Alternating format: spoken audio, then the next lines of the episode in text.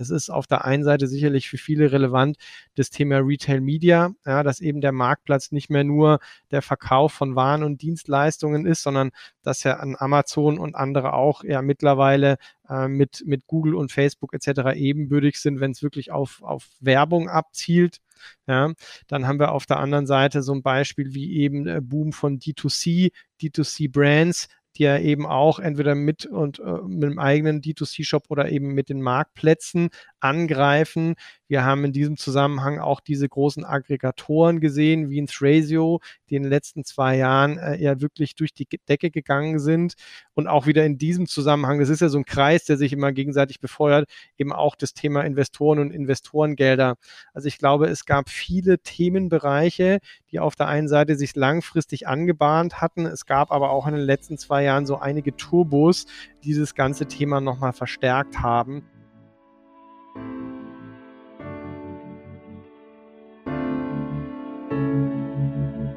Ahead on Marketplaces, der Podcast für mittelständische Unternehmen. Präsentiert von MoveSell, deinem Partner für Amazon-Strategien und Tools. Mit Moritz Meyer und Florian Vettel.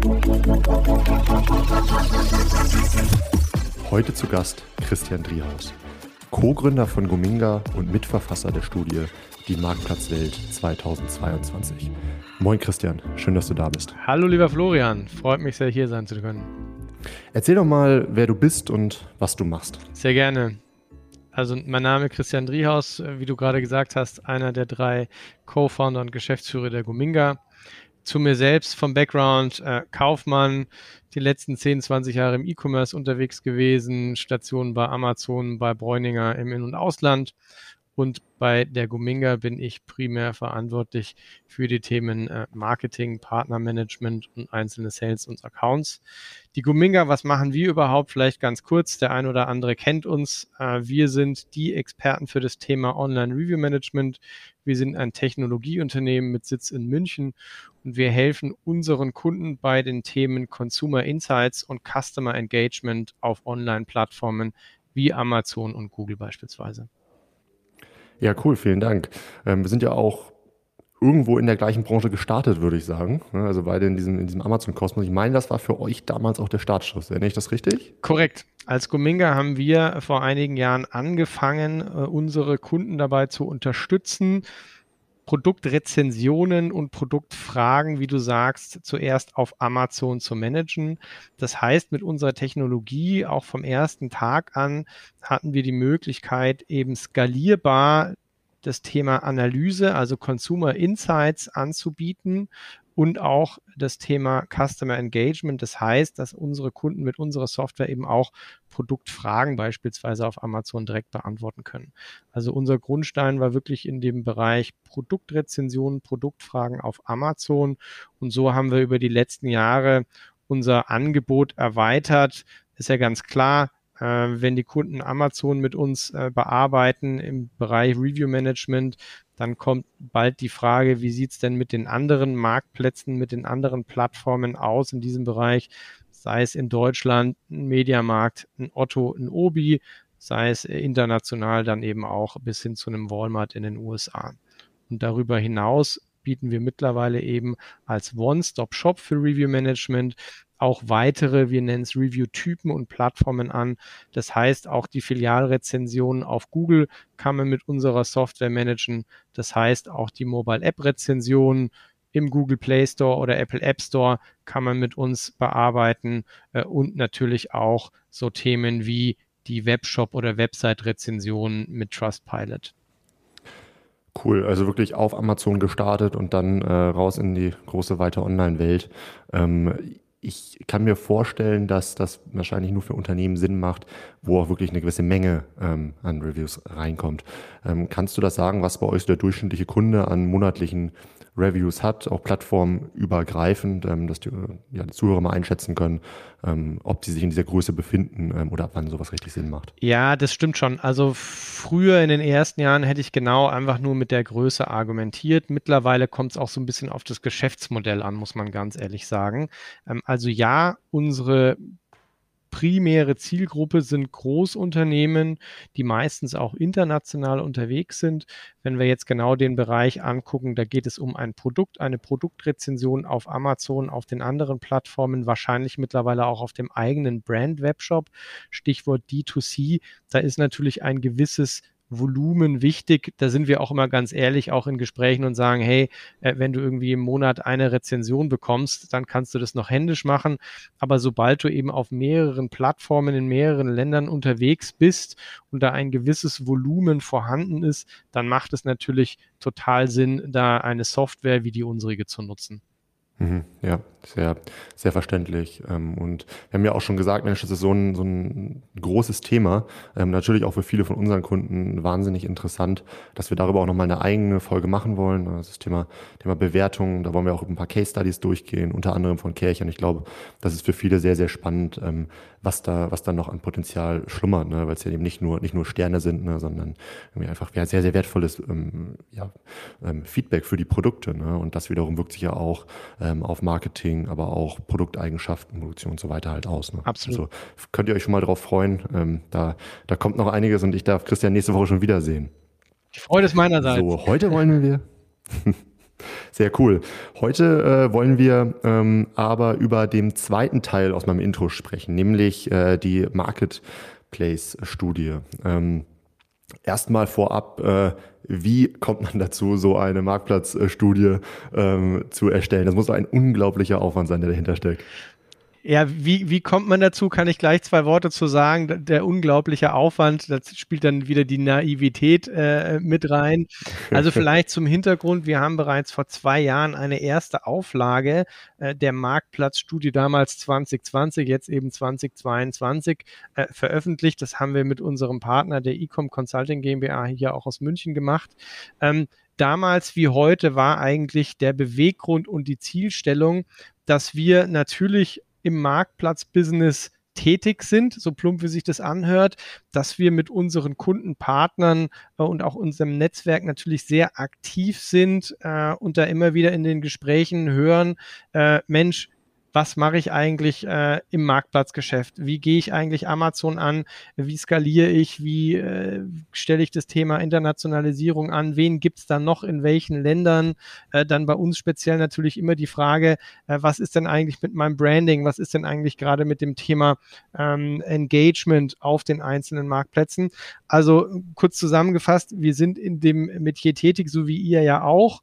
Wir sind viel im Austausch äh, in unserem Netzwerk und wir hatten natürlich als Zielstellung da so ein bisschen als Pionierarbeit auch auf dem deutschsprachigen Raum mal wirklich die Landschaft komplett zu analysieren und eben unseren Kunden und Partnern was an die Hand zu geben, was eben wirklich einen Mehrwert gibt. So, sozusagen zum Hintergrund. Und ja, das ist viel Aufwand. Äh, ich habe von Naivität gesprochen. Man hat natürlich auch immer einen Eigenanspruch, dass man möglichst viele Themenfelder in diesem riesigen Kosmos abdecken möchte. Und insofern hast du recht, ist auch jetzt die zweite Version, äh, die Marktplatzwelt 2022, äh, umfangreicher geworden, was sehr super schön ist, weil ich glaube, da ist wirklich sehr, sehr viel wertvoller Content drin. Aber ja, es hat auch zwei Tage länger gedauert, als wir anfangs gedacht haben. Zwei, zwei lange Tage wahrscheinlich. genau. An der Stelle eben auch nochmal einen großen Dank an unsere Partner und Sponsoren der Studie. Die haben wir natürlich nicht alleine gemacht. Insofern hier ein großes Dankeschön an unsere Hauptsponsoren Lengo und Avato Supply Chain Solutions und daneben auch an Kaufland, Otto und Textu, die uns hier unterstützt haben und auch sehr spannende Gastbeiträge in der Studie noch gegeben haben. Vielen Dank dafür.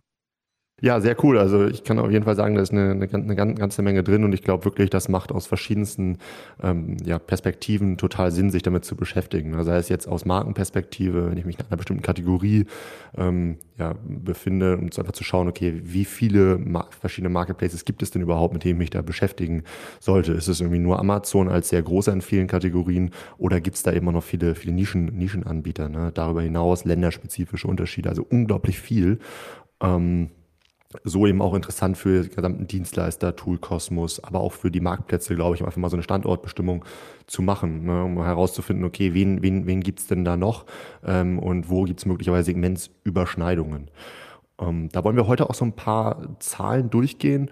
Ähm, bevor wir da tiefer eintauchen, ähm, lass uns doch mal darüber sprechen, wie dieses Marktplatzthema überhaupt so groß werden konnte in den letzten Jahren. Ne? Also was, was siehst du da für, für Top-Treiber ähm, für, für Marktplätze? Gerne. Also auf der einen Seite ist es ja kein Geheimnis, ich sage mal, die Digitalisierungsreise und der, das generelle Wachstum, wenn man ja auch den längeren Zeithorizont nimmt, von beispielsweise fünf Jahren, ähm, auch da bei einer Studie muss man ja immer sagen, man äh, analysiert Daten zu einem bestimmten Zeitpunkt. Äh, die Datenrecherche, die hatten wir im Frühjahr abgeschlossen. Jetzt sind wir schon wieder im Juli. Es hat sich natürlich gerade in den letzten zwei Jahren viel getan. Deswegen habe ich auch gesagt, die erste Version war ja 2020. Äh, jetzt haben wir die zweite Version 2022 veröffentlicht. Ähm, man sieht natürlich viele kurz- und auch längerfristige Faktoren. Ähm, ich sage mal, das Thema Corona müssen wir nicht mehr beleuchten, aber das hat natürlich gerade in einigen Ländern und einigen äh, Segmenten nochmal ähm, so den Turbo gezündet. Wir sehen aber auch andere Entwicklungen, äh, was diesen Hype ausgemacht hat äh, und dann, wie du sagst, nur ein paar davon nennen. Das ist auf der einen Seite sicherlich für viele relevant, das Thema Retail Media, ja, dass eben der Marktplatz nicht mehr nur der Verkauf von Waren und Dienstleistungen ist, sondern dass ja an Amazon und andere auch ja mittlerweile äh, mit, mit Google und Facebook etc. ebenbürtig sind, wenn es wirklich auf, auf Werbung abzielt. Ja, dann haben wir auf der anderen Seite so ein Beispiel wie eben äh, Boom von D2C, D2C Brands, die ja eben auch entweder mit und äh, mit dem eigenen D2C-Shop oder eben mit den Marktplätzen angreifen. Wir haben in diesem Zusammenhang auch diese großen Aggregatoren gesehen, wie in Thrasio, die in den letzten zwei Jahren äh, ja wirklich durch die Decke gegangen sind. Und auch wieder in diesem Zusammenhang, das ist ja so ein Kreis, der sich immer gegenseitig befeuert, eben auch das Thema Investoren und Investorengelder. Also ich glaube, es gab viele Themenbereiche, die auf der einen Seite sich langfristig angebahnt hatten. Es gab aber auch in den letzten zwei Jahren so einige Turbos, dieses ganze Thema nochmal verstärkt haben. Natürlich der Konsument, die Konsumentin nicht zu vergessen. Wir alle haben natürlich äh, in den letzten zwei Jahren noch viel mehr online konsumiert als vielleicht äh, davor schon. Ähm, und um das abzurunden, vielleicht nochmal zwei andere Themen kurz angeschnitten. Eins, beziehungsweise die beiden können wir gerne auch nochmal vertiefen. Das eine ist ja unser originäres Thema des Customer Experience Management, das mittlerweile eben nicht nur diese, diese Spezialisten wie wir im Review Management, sondern auch das ganze Ökosystem außenrum sich mit dem Thema äh, 360-Grad-Blick auf den Kunden beschäftigt. Das sind auf der einen Seite die großen Social-Media-Bereiche, die da reinkommen. Das sind die großen Kundenservice-Bereiche, die eben auch realisieren, auf Amazon muss ich eben auch eine Produktfrage beantworten. Ja, das ist mal so ein Bereich, der aus unserer Sicht sehr, sehr stark auch international, gerade auch in Nordamerika äh, gewachsen äh, ist und immer mehr auch in diese Marktplatzwelt reindrückt. Und äh, der letzte Trend, ähm, den je nach, ich sag mal, Produktsegment viele äh, vielleicht noch gar nicht so auf dem Schirm haben, ist wirklich das Thema Nachhaltigkeit, äh, Recommerce, ähm, alles was dazugehört, dass eben viele Player, also sei es wieder die Konsumenten, Marktplatzanbieter selber, Hersteller, Händler, sich immer mehr mit dem Thema äh, Recycling, äh, Wiederverkauf, ähm, ja, Circular Economy beschäftigen müssen. Ja, boah, ich habe, äh, während du das gerade durchgegangen bist, sind so viele Sachen bei mir im Kopf aufge, aufgeploppt, ähm, weil ich finde, du hast äh, absolut äh, relevante und wichtige Treiber da angesprochen. Ne? Das haben auch wir jetzt in den letzten Jahren gesehen was da auch bei unseren Kunden teilweise los war und was ist da für eine Entwicklungsbeschleunigung auch einfach durch so eine Notsituation wie Corona. Ne? Das haben wir alle lang und breit diskutiert, über was da entstanden ist teilweise. Ne? Wir haben zum Beispiel die immer Sport AG, die sind europaweit führend für Fitnessgeräte, teilweise auch so Großgeräte, ne? Fitnesstürme, Rudermaschinen, Laufbänder und so weiter.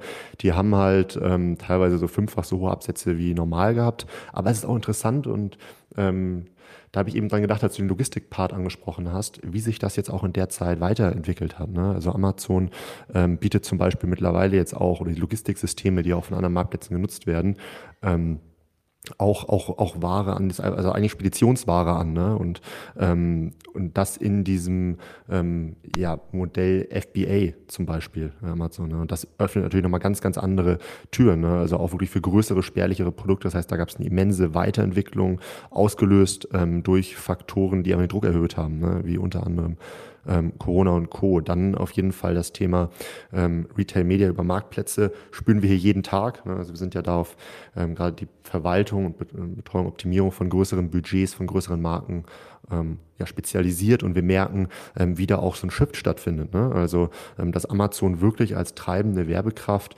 ähm, für Marken neben Google und Facebook immer relevanter wird und sich immer ein immer größeres Stück des Kuchen sichert. Ne? Auf der anderen Seite hört man Nachrichten von Boll, Otto und Co., die halt auch alle ähm, jetzt mit ihren Self-Service-Werbesystemen um, um die Ecke kommen. Ne? Ich habe erst gestern da ein Interview gegeben bei der Internet äh, World. Es ist äh, super interessant, ne? was, da, was, da jetzt, was da jetzt passiert. Und die anderen Themen, die du angesprochen hast, absolut. Ne? Marktplatzaggregatoren mit ähm, Grasio und Co.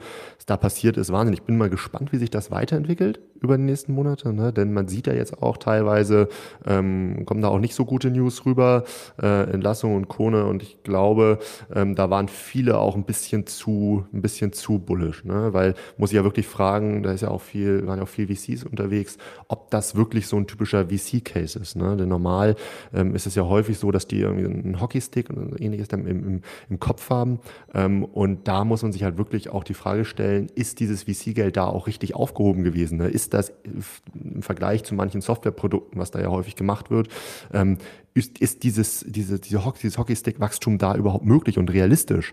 Ähm, und das tritt jetzt ja gerade nicht, nicht ein, ne, aus verschiedensten Faktoren. Und das macht natürlich auch ähm, dieses, dieses VC-Geld da so ein bisschen nervös, ne, was dann natürlich auch wieder um, zu Problemen bei, bei diesen großen D2C-Aggregatoren angehen. Also super, super spannend. Ähm, ich glaube, Christian, wir können da Stunden drüber reden.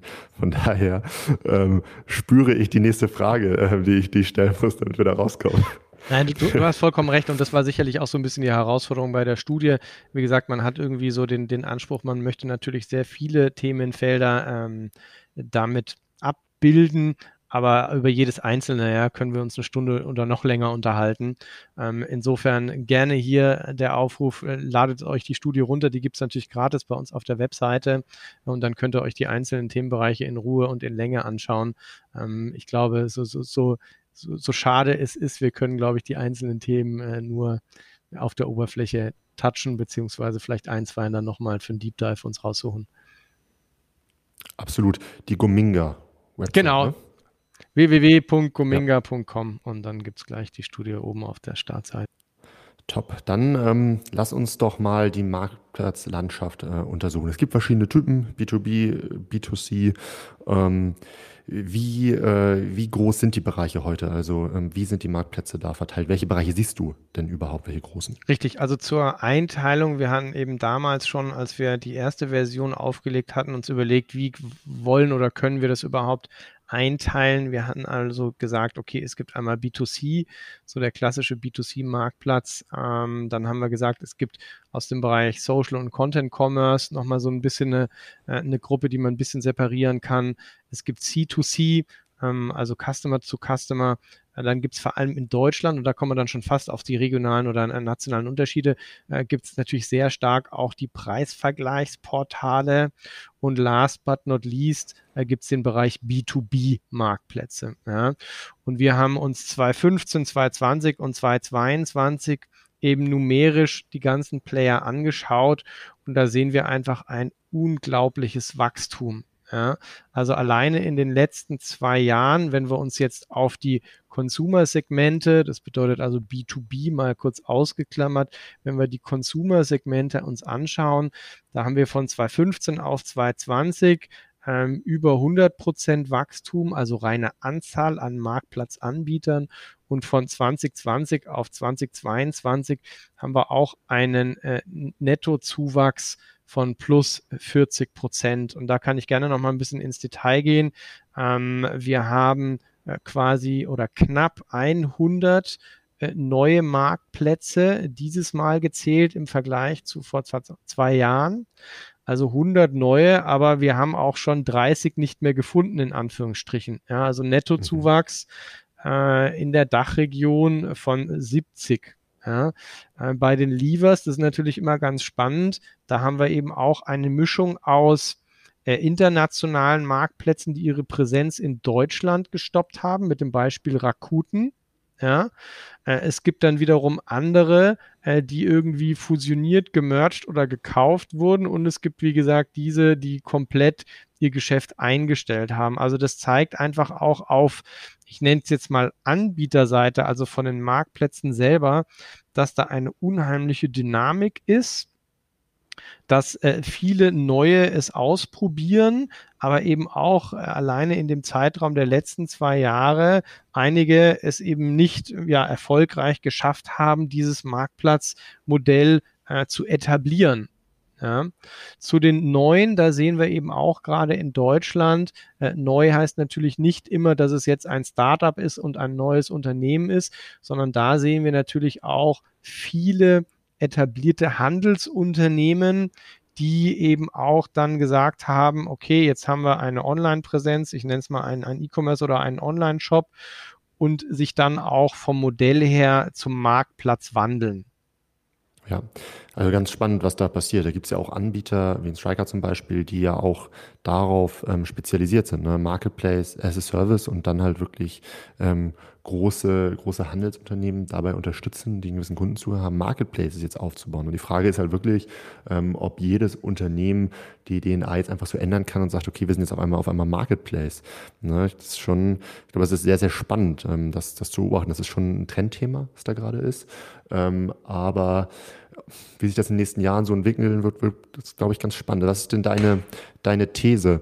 Ähm, glaubst du, da kommt es immer mehr zur Konsolidierung? Das heißt, ähm, es gibt für ähm, es gibt einen großen Hauptmarktplatz, ne, sagen wir mal jetzt ein, ein Amazon, oder gibt es doch immer mehr Nischenmarktplätze, die sich in den einzelnen Bereichen äh, etablieren? Da würde ich erstmal unterscheiden zwischen äh, B2B und B2C.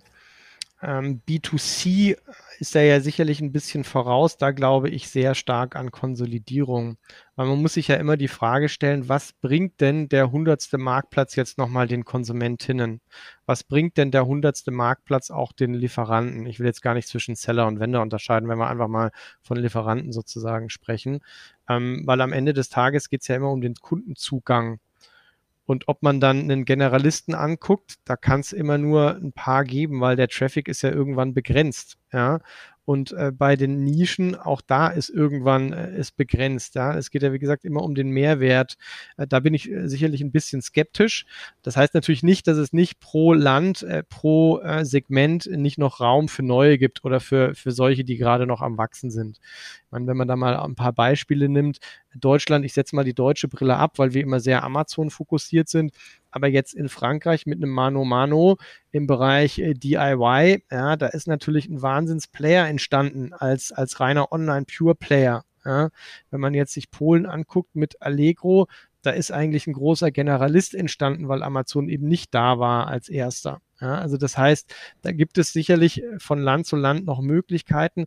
Aber wenn man jetzt wieder zurück auf unsere Datenanalyse mit äh, dem Fokus Dach kommt, ähm, also ich weiß nicht, ob jetzt 200 Consumer-Marktplätze in Deutschland in fünf Jahren immer noch so viel Sinn bringen, so viel Mehrwert bringen. Also da glaube ich schon an eine gewisse Konsolidierung.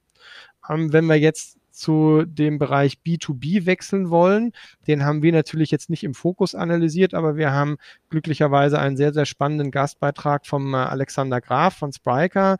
Ähm, und in der Diskussion mit dem Alex Graf äh, haben wir dann eben auch erörtert, äh, im B2B-Umfeld ist es natürlich insofern ein krasser Unterschied, weil viele, ich sag mal, Einkaufsplattformen oder Einkaufsmodelle aus der alten Welt ja in geschlossenen Segmenten waren und sind.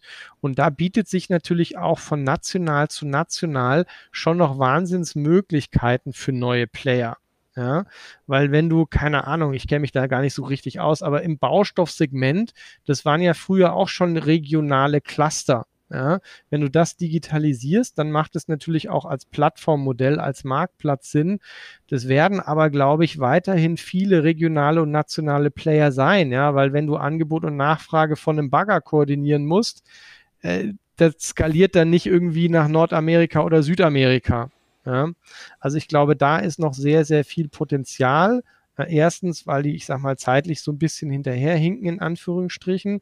Aber äh, zweitens viel mehr, weil da die Branchen äh, viel, viel geschlossener, viel kleinteiliger und ich glaube, oder so habe ich es vom Alex Graf auch verstanden, viel nationaler agieren.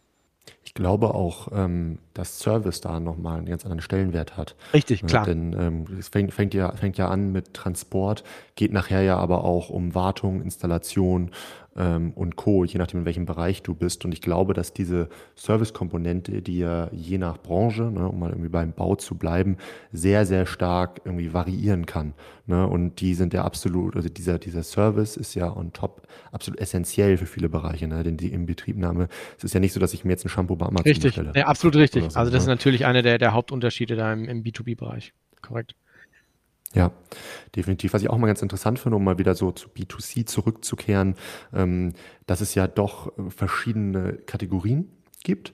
Ähm, und wir sehen jetzt am Beispiel Fashion zum Beispiel, äh, dass dann äh, About You und Zalando doch äh, auf jeden Fall jetzt hier bei uns im Dachraum neben Amazon eine sehr starke ähm, Position eingenommen haben. Ne? Wir sind ähm, mit der Branche auch recht viel im Austausch, haben einige große Kunden ähm, in dem Bereich äh, und das ist schon, das ist schon bemerkenswert. Das sehe ich aber ehrlicherweise in kaum anderen Segmenten ähm, B2C, im B2C-Bereich.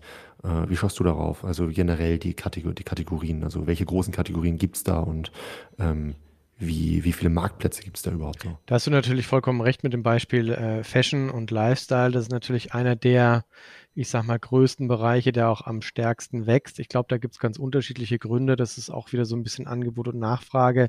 Äh, Fashion äh, gibt es natürlich von, von Lieferantenseite, von Hersteller, von Marken, ist natürlich sehr, sehr vielfältig in den verschiedenen Kundensegmenten. Ja, da ist natürlich sehr, sehr viel. Dann muss man natürlich äh, hinzufügen, warum ist Zalando About You ähm, so, so gut, nicht nur, weil sie ihr Geschäft so gut machen, also jetzt nicht falsch verstehen, äh, sondern weil natürlich auch ein Zalando und ein eBay sowas nicht können. Ja?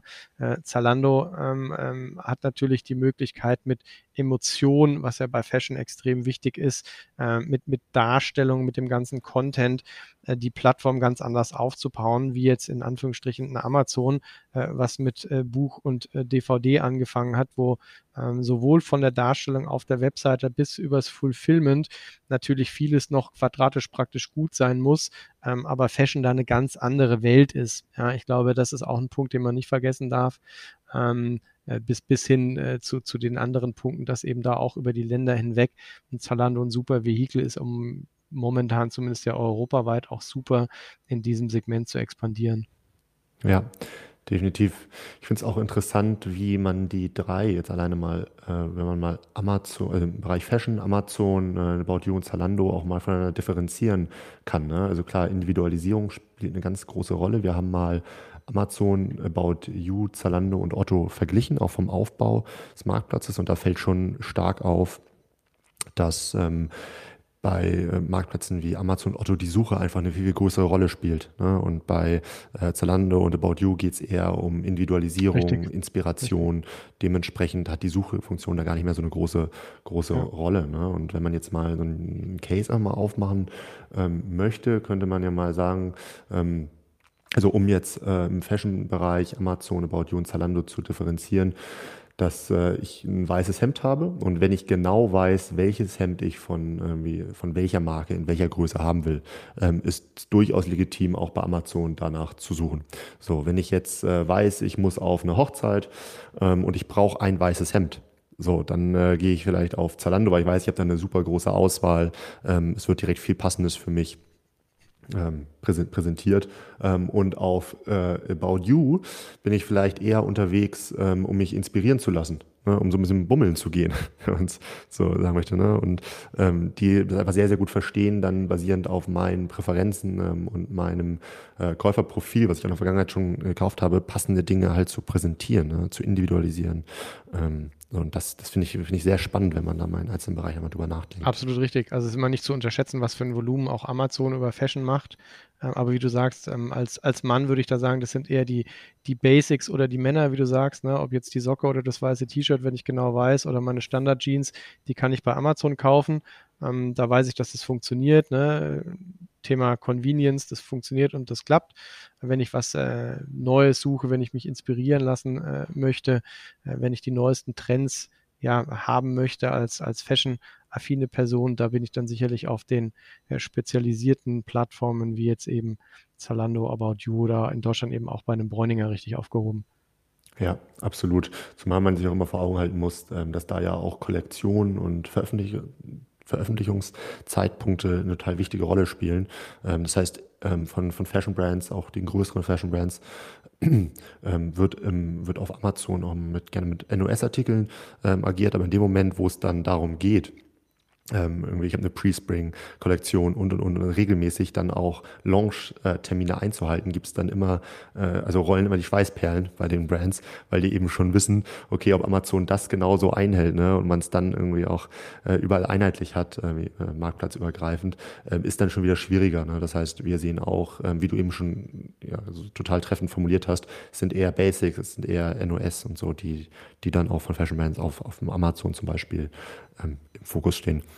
Was gibt es denn noch so neben, neben Fashion? Also was sind noch Bereiche, wo du sagst, okay, da ähm, sind jetzt in eurer Marktplatzlandschaft ähm, wirklich einige Player zum, zum Vorschein gekommen, einige Marktplätze. Äh, wir haben uns äh, ja die verschiedensten Branchen äh, angeschaut. Also wir haben uns neun verschiedene Segmente angeschaut, äh, wo neben Fashion natürlich auch viel ist, ist sowas wie Home and Living. Da sieht man eben relativ viele. Man sieht natürlich, wie äh, zu erwarten im Bereich Electronics, aber die am stärksten wachsenden sind wirklich sowas wie Fashion und Home and Living. Daneben gibt es natürlich auch Spezialisten im Bereich Toys und Kids. Äh, wir haben gerade auch durch die Pandemie wahrscheinlich getrieben viele im, im Food- und Beverage-Bereich gesehen. es gibt ja spezialisierte Weinhändler etc. pp. Da gibt es natürlich viele, äh, die dann schon wieder in einem sehr, sehr speziellen Segment natürlich unterwegs sind. Äh, DIY nicht zu vergessen. Ähm, also es gibt äh, die verschiedensten Bereiche, aber ich glaube, die am stärksten wachsenden, wo eben auch die Anzahl der Anbieter äh, am höchsten mittlerweile in der Dachregion sind, sind wirklich äh, Fashion Sport, wenn man das so zusammenfassen möchte, und Home and Living. Ja, ja, deckt sich auch bei uns mit unserem, unserem Kundenprofil, wo wir wirklich sehen, okay, die Marken haben, ein, ja, haben eine hohe Affinität zu Marktplätzen, ähm, aber natürlich auch die strategische Herausforderung, gut, ähm, wie priorisiere ich denn jetzt richtig? Ne? Was passt zu mir und meiner Marke ähm, denn wirklich jetzt? Also welcher Marktplatz in welcher Reihenfolge? Genau. Und was wir uns da auch nur vielleicht ganz kurz noch hinzugefügt und dann verweise ich gerne auf die Studie, sonst äh, wird es hier zu weit gehen. Äh, wir haben uns dann eben auch nochmal angeguckt, neben den äh, Everything Stores, ja, also das ist Definition so ein bisschen wie Amazon oder eBay, ja, die eben alle Kategorien abdecken. Äh, dann das Konträre sind eben die Spezialisten, aber wir sehen eben auch, dass immer mehr Spezialisten, also ich sag mal nur eine Produktkategorie, auch da ihr Angebot erweitern und wir haben die dann auch in Multi-Category-Anbieter ähm, genannt. Also das heißt beispielsweise, du fängst mit Fashion an und dann machst du halt noch Beauty dazu. Ja, also diese Entwicklung sehen wir auch. Ähm, und auch da wieder, wenn man die skeptische Brille aussetzt, muss man sich halt fragen, ähm, wo ist dann ein Ende und beziehungsweise wo ist dann eben der Mehrwert noch für, für die Konsumentinnen und wo kann man sich dann auch noch differenzieren, weil wenn am Ende wieder alle das Gleiche anbieten, dann ist ja auch keinem geholfen. Ja, definitiv. Ne? Und äh, das ist sicherlich etwas, was wir in den nächsten Jahren ähm, ja, mit, mit größter Spannung beobachten dürfen. Ähm, ihr habt auch euch dem Bereich ähm, des Marketplace-Ökosystems ähm, gewidmet. Ne, denn wir merken das eigentlich in der Kommunikation mit unseren Kunden und teilweise sind da auch Kunden dabei, ähm, die jetzt wirklich bisher ganz klassisch B2B unterwegs waren und im Online-Bereich, geschweige denn auf Marktplätzen, noch gar nicht wirklich was gemacht haben. So, das ist ja heute nicht von, das ist ja heutzutage nicht von heute auf morgen dann gelöst, sondern es gibt ähm, unglaublich viele Bereiche, besonders um diese Marktplätze herum, ähm, die man sich anschauen sollte. Welche Hauptbereiche habt ihr denn da für euch gefunden? Genau, also wir haben eben auch dieses Thema äh, des Ökosystems uns angeschaut. Wir sind ja auch, ne, genauso wie ihr, letztendlich Teil dieses Ökosystems daraus erwachsen. Ähm, und durch, wie gesagt, die ganzen Gespräche mit unseren Kunden und Partnern haben wir auch da gesehen, Mensch, zur, zur Einordnung macht es Sinn, das auch nochmal unter die Lupe zu nehmen. Äh, da haben wir auch nach bestem und Wissen und Gewissen eben verschiedene Kategorien äh, mal definiert. Ja, das fängt an mit Analytics und Monitoring, wo es eben verschiedene Toolanbieter gibt das geht weiter über äh, das Thema Marketing natürlich als weites, großes Feld. Ähm, dann das Thema Customer Experience Management, wo wir uns ja dann eben auch sehen zwischen Marketing und Customer Experience Management. Dann gibt es natürlich auch nochmal die, die, die Logistik und das Fulfillment. Dann gibt es die ganzen, ich sag mal, eher IT-lastigen Themen wie Konnektoren und Middleware, äh, digitale Commerce, Software und letztendlich auch das äh, Thema Finanzen, Administration und alles, was dazugehört. Also es ist ein extrem großes Feld und was ich so spannend finde, ist ähm, der, der Best-of-Breed-Ansatz, den wir bei vielen Kunden äh, oder eben auch sehr erfolgreichen D2C-Brands sehen, dass man eben schon genau angucken muss, äh, wo bin ich tätig, in welcher Branche, in welchen Ländern, was sind meine Use Cases und mir dann eben die richtigen ähm, Partner suchen muss.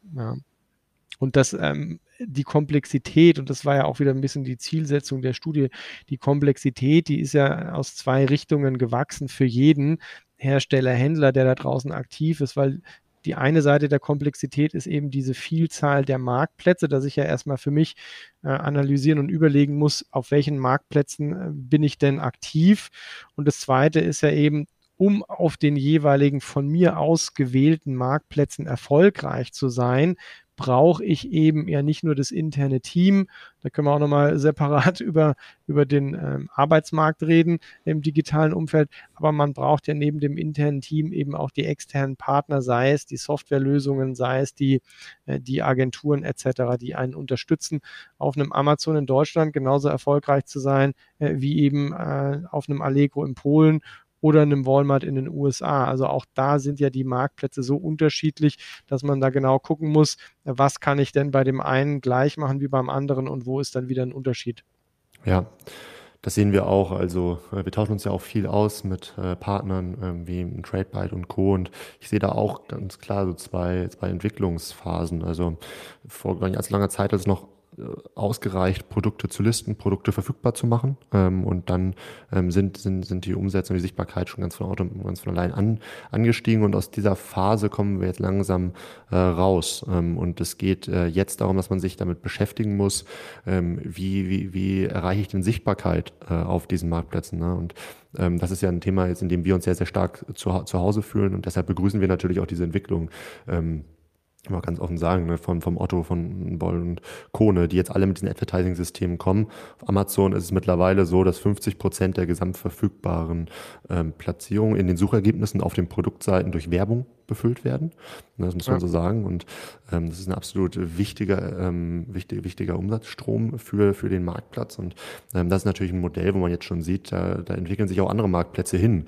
Ne? Und ich glaube, wenn so ein gewisser Reifegrad erreicht ist bei so, einem, bei so einem Marktplatz, ne, ein gewisser Traffic da ist, dann geht es natürlich auch darum, diesen Traffic halt zu monetarisieren. Ne? Und das kriegst du, hat man auch bei Google und Co.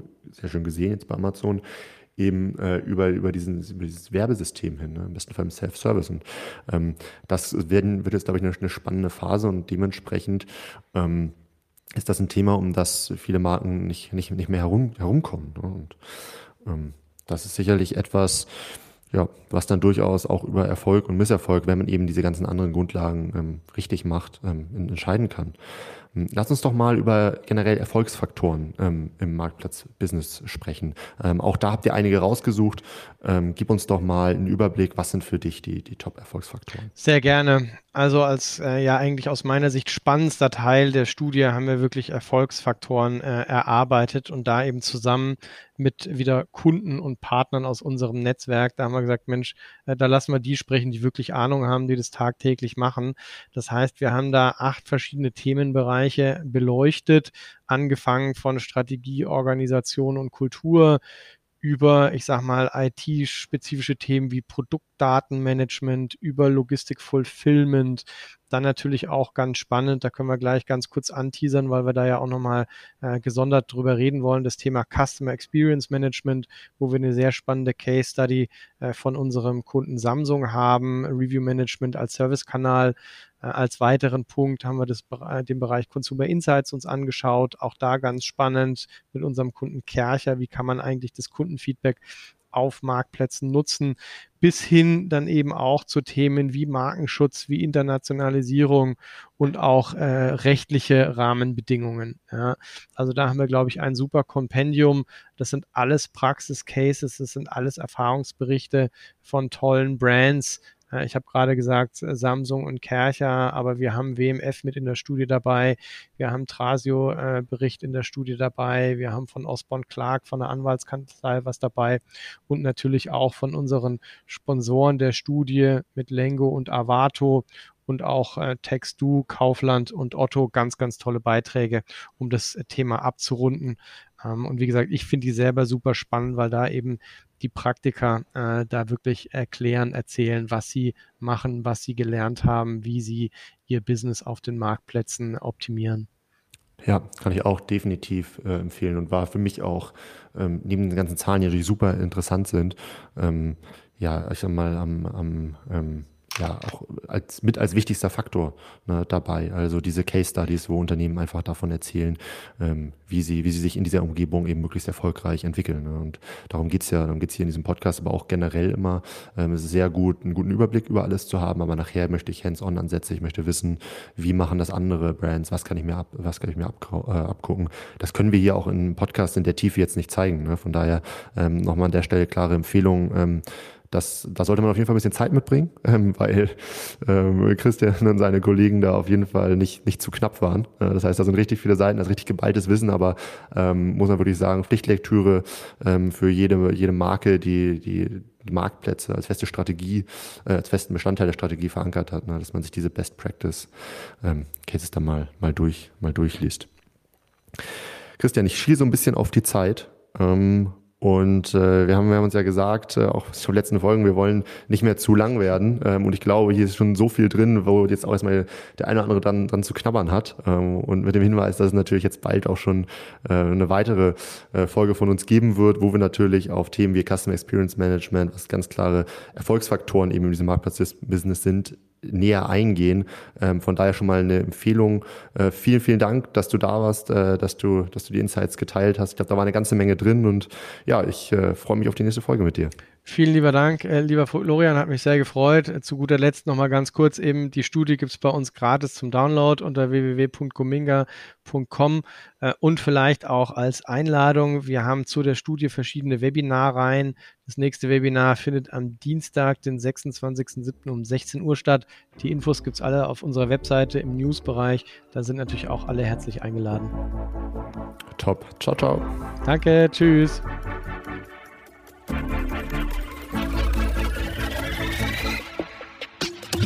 Du möchtest noch mehr lernen und immer up to date sein? Dann folge MoveSell auf YouTube und LinkedIn.